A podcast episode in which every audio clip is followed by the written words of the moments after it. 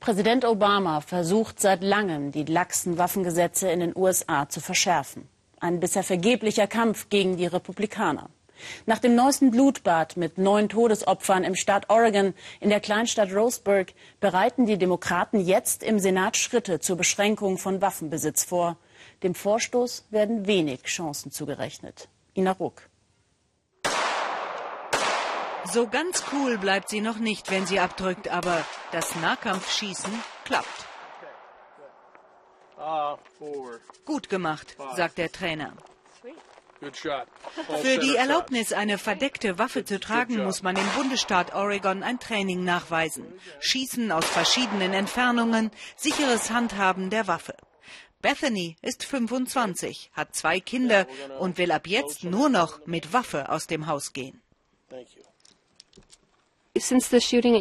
Seit dem Amoklauf hier bei uns am UCC ist mir klar geworden, es gibt viele Waffen hier. Deshalb müssen verantwortungsvolle und gute Menschen Unschuldige verteidigen können.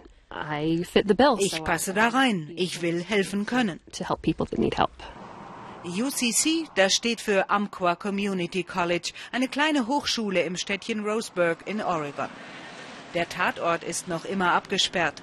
Vor einer Woche hat hier ein offenbar psychisch kranker junger Mann neun Menschen und dann sich selbst erschossen. Bewaffnet mit einem ganzen Arsenal an Sturmgewehren und Pistolen. Wieder ein Amoklauf, wieder viele Tote und ein sehr wütender Präsident, weil er weiß, dass ihm politisch die Hände gebunden sind. Wir haben einen Kongress, der sogar verhindert, dass wir Daten über Waffengewalt sammeln. Wir lassen zu, dass alle paar Monate ein neuer Massenmord stattfindet. Wie kann das sein?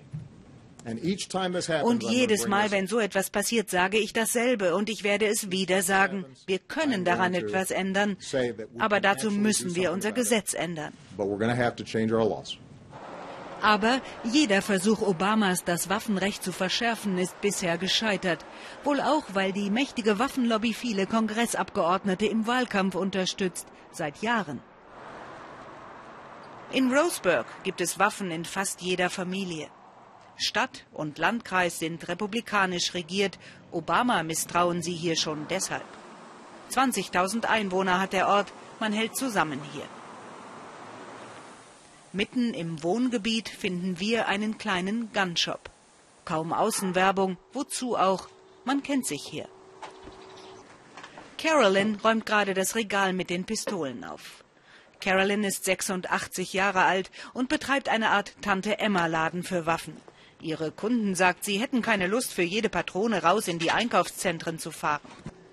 Von der Jagdflinte bis zur halbautomatischen Pistole. Sie hat alles und macht sich ein bisschen lustig über uns, die wir nichts von Waffen verstehen.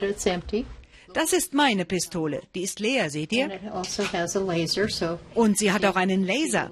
Mit dem Laser ist es einfacher, die Kugel zwischen die Augen zu kriegen und nicht, sagen wir, das Knie zu treffen.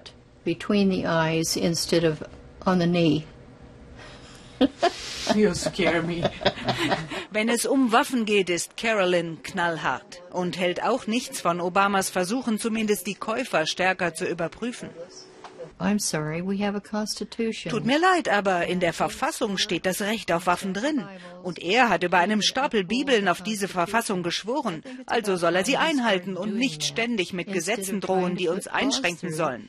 Das schafft er sowieso nicht. It's never going to happen. Am Freitag, knapp eine Woche nach dem Amoklauf, flog Obama nach Roseburg. Er wollte den Familien der Opfer Trost spenden. Es wurde ein Besuch in feindlichem Gebiet. Seine Gegner kamen mit Plakaten und brachten demonstrativ ihre Waffen mit. Es ist nicht gut, dass er mit seinen schlechten politischen Plänen jetzt herkommt. Diese Gemeinde trauert.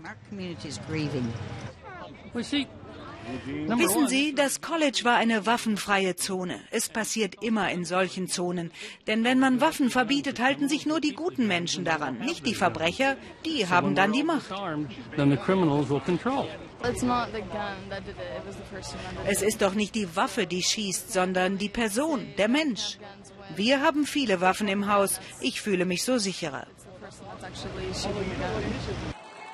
Obama fuhr direkt zum privaten Treffen mit den Angehörigen der Opfer. Kein öffentlicher Auftritt, nur ein kurzes Statement danach, weit ab von den Demonstranten.